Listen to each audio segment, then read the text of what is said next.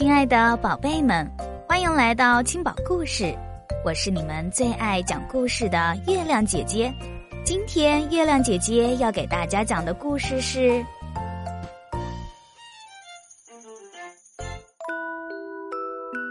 小不点儿太太》。咦，小不点儿太太为什么不高兴的看着这四只可爱的小蜜蜂呢？小不点儿太太是一只丛林鼠，它住在矮树丛下的一个洞里。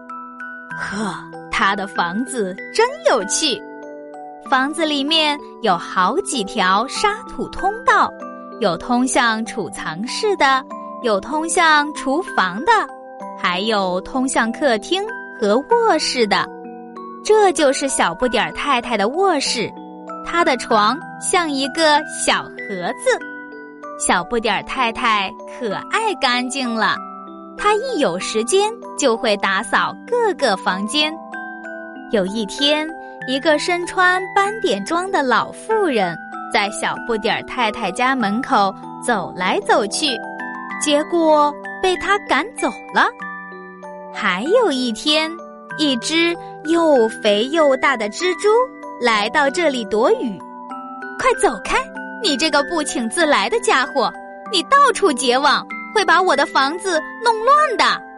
小不点儿太太对蜘蛛说：“小不点儿太太朝储藏室走去，她要去拿一些樱桃核和蒲公英子做晚餐。”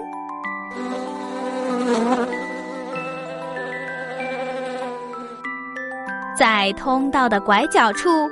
他看到了大黄蜂贝蒂，啊，贝蒂小姐，你为什么老是从人家的窗户飞进来呢？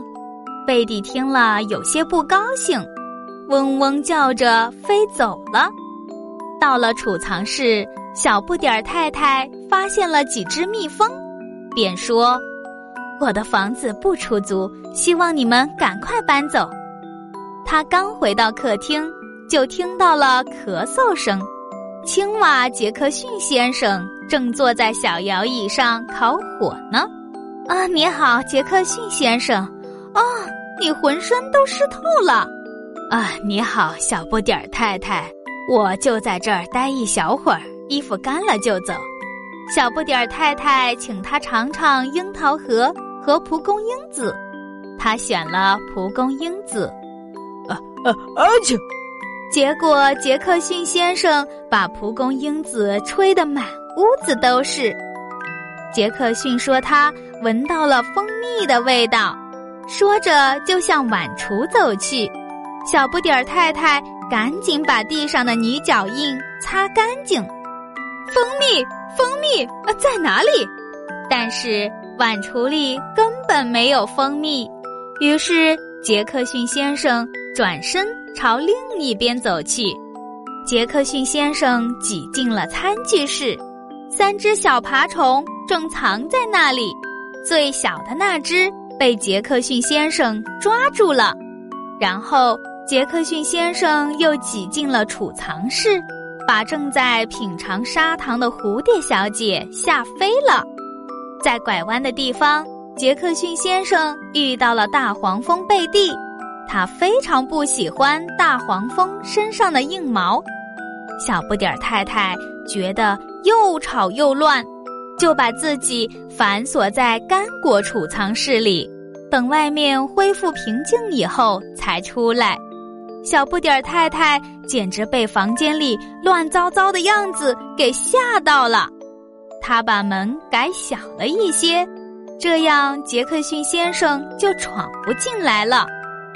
接着，他又找出肥皂和刷子，想要清理房间。但是，可怜的小不点儿太太实在太累了，他决定先打个盹儿。第二天一大早，小不点儿太太就开始打扫房间，就连小汤勺都被他擦得干干净净。小不点太太邀请小老鼠来家里做客。闻到香味的杰克逊又想进来凑热闹，但是他这次怎么也挤不进门。于是，小老鼠们装了满满的一杯蜂蜜，递给他品尝。好啦，今天的故事就讲到这里。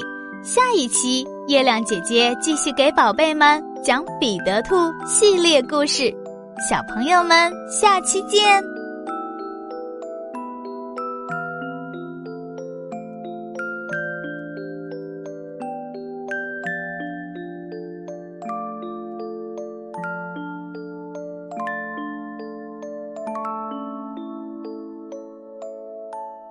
Música